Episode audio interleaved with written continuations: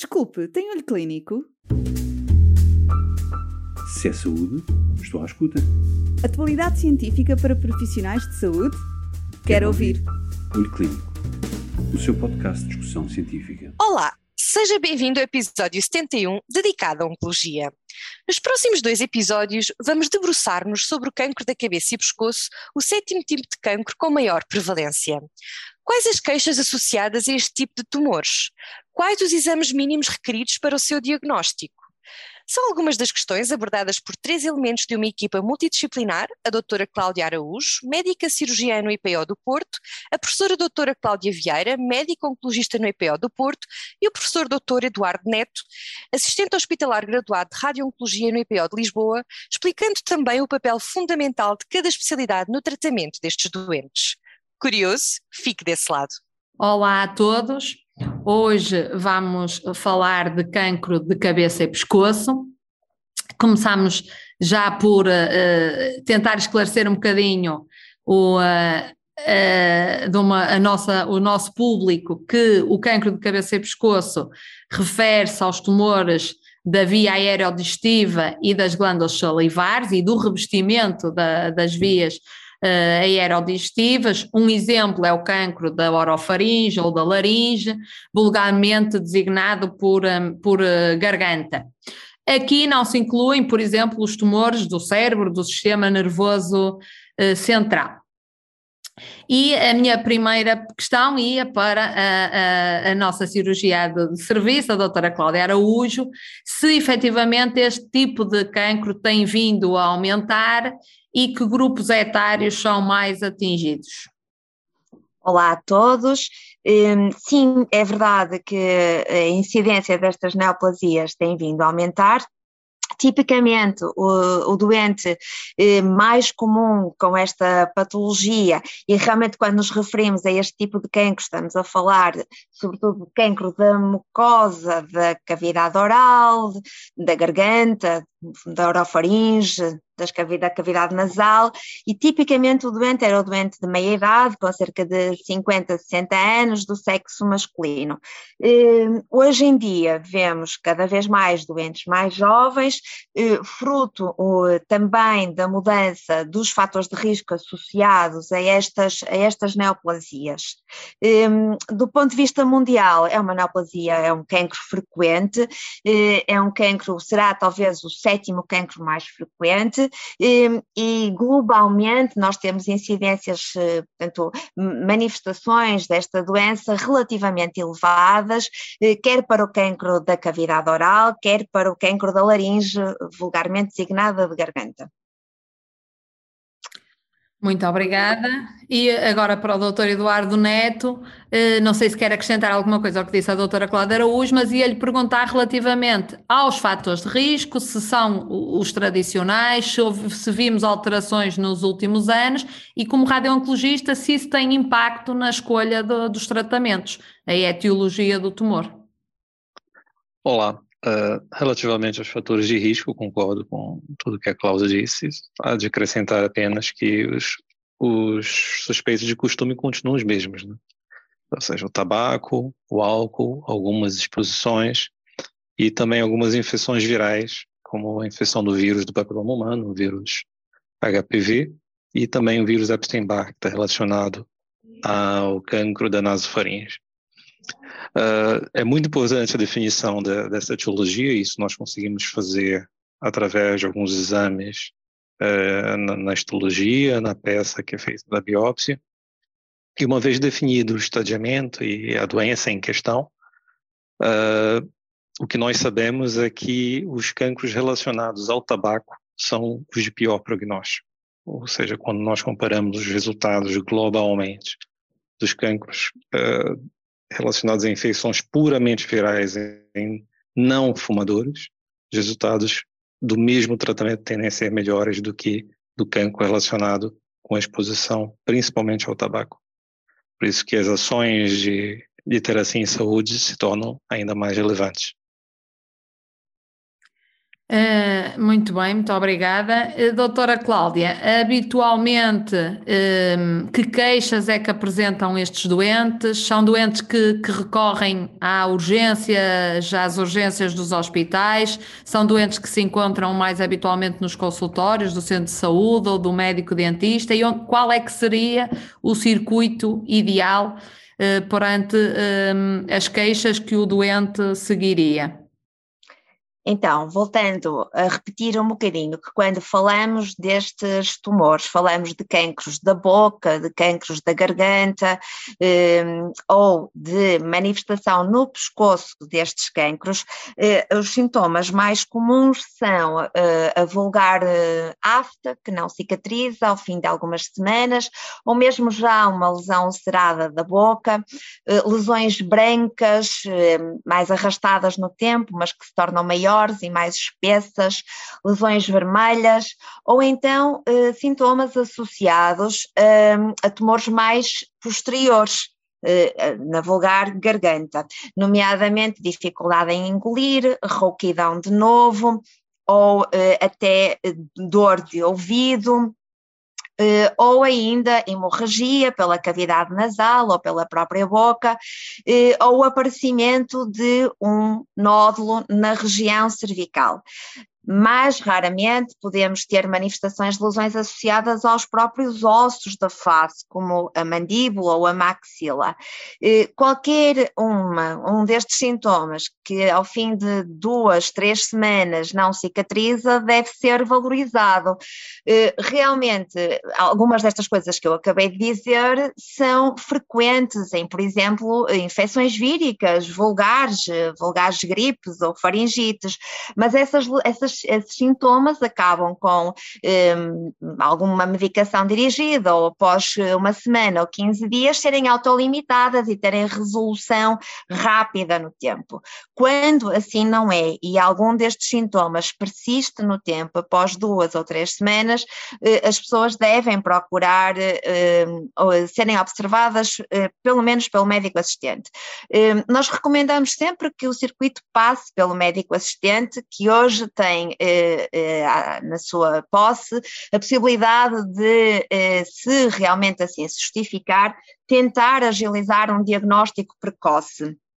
Uh, mas se, se, isso não for possível, uh, dependendo um bocadinho do sintoma, uh, se for na cavidade oral, poderá ser também observado pelo médico dentista ou pelo médico estomatologista, e se for um sintoma mais posterior, nomeadamente a rouquidão, a dificuldade a engolir, a dor de ouvidos, poderá ser observado por um otorrinolaringologista. A mensagem mais importante é que realmente o sintoma seja valorizado se após duas ou três semanas persistir. Muito bem. E, doutor Eduardo, quais é que são os exames mínimos para diagnóstico e para estadiamento para fazermos, uh, orientarmos um plano de tratamento em segurança?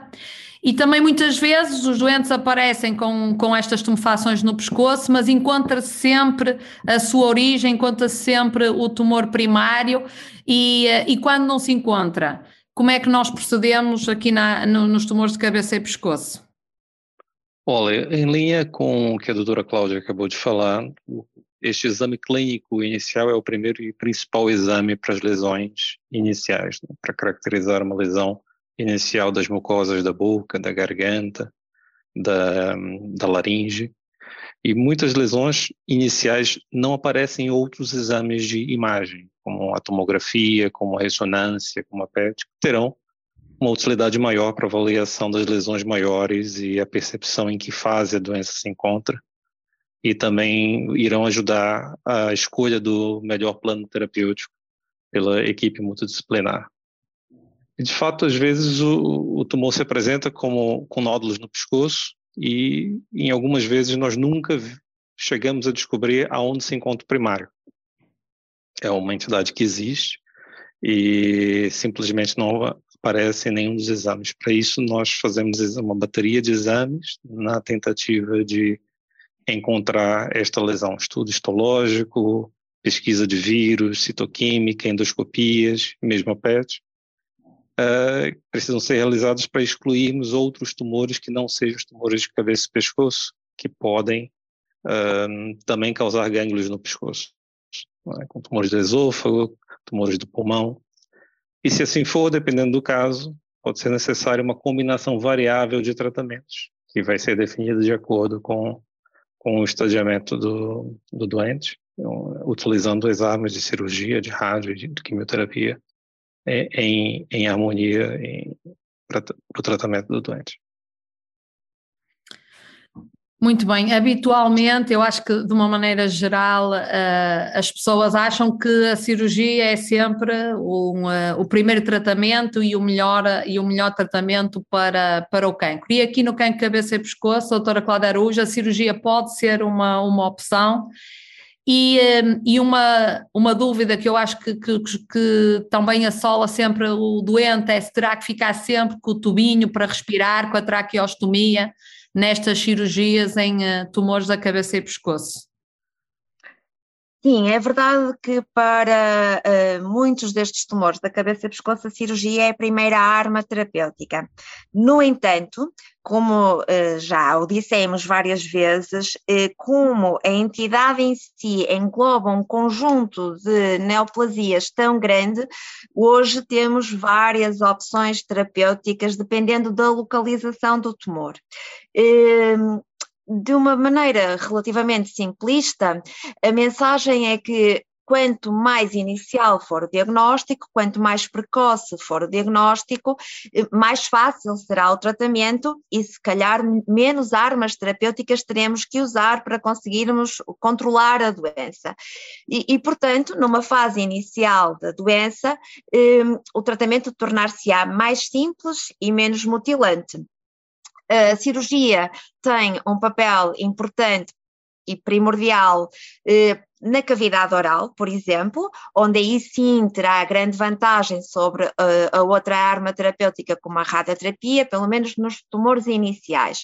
E quando estamos a falar de tumores iniciais, o cenário de prever a necessidade de uma traqueostomia, que é o tal tubinho na, na garganta, é altamente improvável e o mesmo conceito aplica-se às outras localizações. Em localizações mais posteriores, um, a vantagem da cirurgia já poderá não ser tão óbvia comparativamente à radioterapia, mas mais uma vez, quanto mais inicial for o diagnóstico, mais simples será o tratamento e menos previsível será eh, que precisemos de, de, atitudes tão agressivas como a traqueostomia eh, e teremos melhor função com menos dismorfia e com menos sequelas. Muito bem, e para encerrar esta primeira parte, eh, fazia a mesma pergunta ao Dr. Eduardo: qual é o papel da, da radioterapia aqui no tratamento destes, destes tumores? É, acho que a doutora Cláudia colocou um raciocínio muito, muito bom para que nós utilizamos para explicar ao doente que as propostas de tratamento são proporcionais à doença e ao doente que nós temos. E realmente em algumas localizações, a cirurgia, como ela disse, é claramente superior nos resultados, como na cavidade oral. Em outros, nós podemos discutir com o doente e apresentar alguns resultados em que a radioterapia tem uma vantagem, como por exemplo no cancro da nasofaringe uh, e nos tumores da corda vocal, por exemplo, da, da cavidade da laringe, uh, em que permite evitar cirurgias mais digamos assim, multiled, em que aí sim deixaria o doente com a traqueostomia. Um, existem vários tipos de radioterapia que se utilizam e elas também de, dependem da, da, da, extensão da doença, do tipo histológico, da localização. E, de fato, em algumas localizações, a radioterapia pode ter resultados mais favoráveis. Alguns centímetros para cima ou para baixo, a cirurgia pode ser uh, mais favorável do que a radioterapia e por isso que o tratamento precisa de uma equipe multidisciplinar que envolva todos esses profissionais, que avalie o, os desejos do doente, a doença que está na nossa frente e as opções terapêuticas que nós temos. Outros casos, por exemplo, em que nós reservamos a radioterapia para depois da cirurgia, claramente, são os tumores das glândulas salivares, em que nós preferimos deixar a rádio para depois do resultado da cirurgia como um tratamento adjuvante, ou seja, vai sempre depender de cada caso e de cada doença. Muito obrigada aos dois. Nós vamos agora encerrar este primeiro episódio, mas continuem ligados connosco, porque no segundo episódio vamos continuar a falar do cancro da cabeça e pescoço e vamos falar do prognóstico, das sequelas e da, da inovação nesta área, que sendo um, uma área de, de extensa investigação, uh, não tem tido os avanços que, que nós gostaríamos, mas uh, os últimos dois anos foram mais, mais profícuos, pelo menos para a minha área de oncologia médica, mas vamos falar aqui também um bocadinho da cirurgia e da, e da radio-oncologia. Muito obrigada. Desculpe, tem olho clínico? Se é saúde, estou à escuta.